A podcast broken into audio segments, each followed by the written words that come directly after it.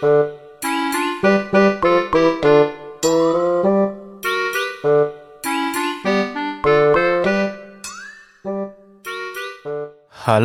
各位听众，我是六小萌宁。哎，有人会问了，哎，今天咋换曲儿了呢？咋回事呢？今天这一集啊，是我们《西游记》背后的故事最后一集。如果您还喜欢六小萌宁给您讲故事，哎，这小子还不错啊，哎，挺好玩的。那麻烦各位大佬都点一下关注啊，我会在。其他的节目里边继续为大家讲故事。另外呀，我做一个预告，大家搜索“夜夜生辉书院”。这夜呢是一个火一个华啊，生是太阳升起的升，辉是辉煌的辉啊。书院夜夜生辉书院，在这个企业认证的主播号下呢，我更新了一部小说，叫做《最强纨绔系统》。啊，是一个系统爽文啊，我觉得也非常的有意思，马上就要上线了，请大家关注一下，继续听我为大家讲故事说书。好，今天的广告就做到这里啊，今天我们来讲一下，为啥孙悟空每一次降妖，从来都不带着沙僧呢？这一提起沙僧啊。我想大家的第一印象肯定是大师兄，师傅被妖怪抓走了。大师兄、二师兄被妖怪抓走了。啊，师傅和二师兄都被妖怪抓走了，是吧？来来回回就这三句词儿，别的正事儿啥也不干啊，让他去降妖。这孙悟空也从来不带他呀，那这是为啥呢？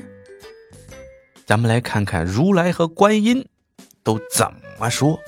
当年啊，观音菩萨在奉旨寻找取经人的时候，路过流沙河度化沙僧。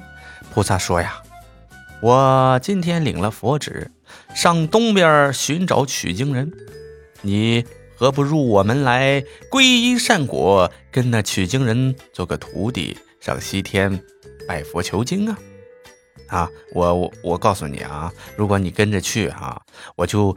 不让那飞剑穿你啊！那个时候你闯的那祸啊，全都给你一笔勾销啊！而且还恢复你的本职，心下如何呀？啊，小莎莎，你你你看我这条件是不是很诚恳呐？啊乖，就跟着唐僧去吧，好不好？这沙僧一听，嘿，行啊，这又免去了处罚。还能官复原职啊！这是百利而无一害呀！沙僧说：“行啊，这这太好了呀！我愿意去，我我愿意，我一百个愿意呀！”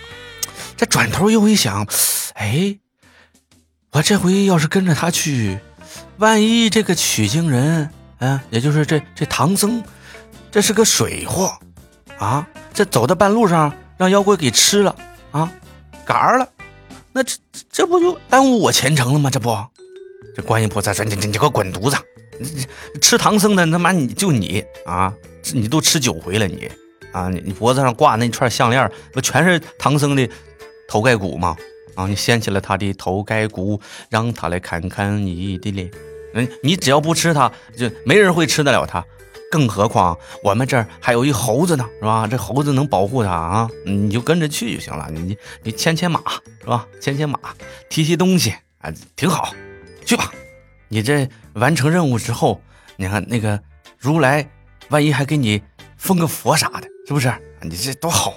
这沙僧又说了，哎，这封不封佛的这无所谓，是不是？你只要别耽误了，我回去做我的大将。嗯，大将，不不是那大将，这是卷帘大将是吧？只要给我官复原职就可以了。啊，行，我就跟着这唐僧去吧。这由此可见呢，这沙僧对佛门正果并不感冒，他一心想着回到天庭继续做卷帘大将。这句话呀，一方面是得罪了奉旨前来的观音菩萨，另一方面啊，暴露出自己的取性之心啊，呸，取经之心不坚定，完全是为了修成正果后官复原职啊。咱们再纵观整部《西游记》，费力不讨好的活儿全都是孙悟空接手。这沙僧既没出过力，也没降过妖，万事总想浑水摸鱼，堪称取经团队里的小混混。所以啊，他一路上是偷奸耍滑，从来不肯出力啊。这悟空啊，也是看破不说破，压根儿啊就不信任沙僧，所以呀，才会每次都带猪八戒去降妖啊。你就留下照看行李和我们的师傅就可以了。这终于啊，是到了灵山呐。这慧眼识人的如来佛祖也是明白人呢。这师徒四人到达灵山受封的时候，这如来佛祖啊就隶属众人功劳，当着众人的面儿。跟孙悟空封了一佛啊，斗战胜佛啊，随后便对沙僧说呀：“如本是卷帘大将，登山牵马有功，加升大直正果，为金身罗汉。”如来这话说的是相当直白嘞，登山牵马算什么功劳？明显就是讽刺沙僧把取经当做郊游了。哎，今天这故事告诉我们呐。这群众的眼睛可都是雪亮的呀！耍小聪明往往都是丢了芝麻捡了西，不对，丢了芝麻不对，丢了西瓜捡了芝麻。最后啊，这劳苦功高的人得到了应有的赏赐，而沙僧呢，不仅没有官复原职，反而是被封为金身罗汉这种小虾米一样的职位。好了。今天呢，我们就讲到这里。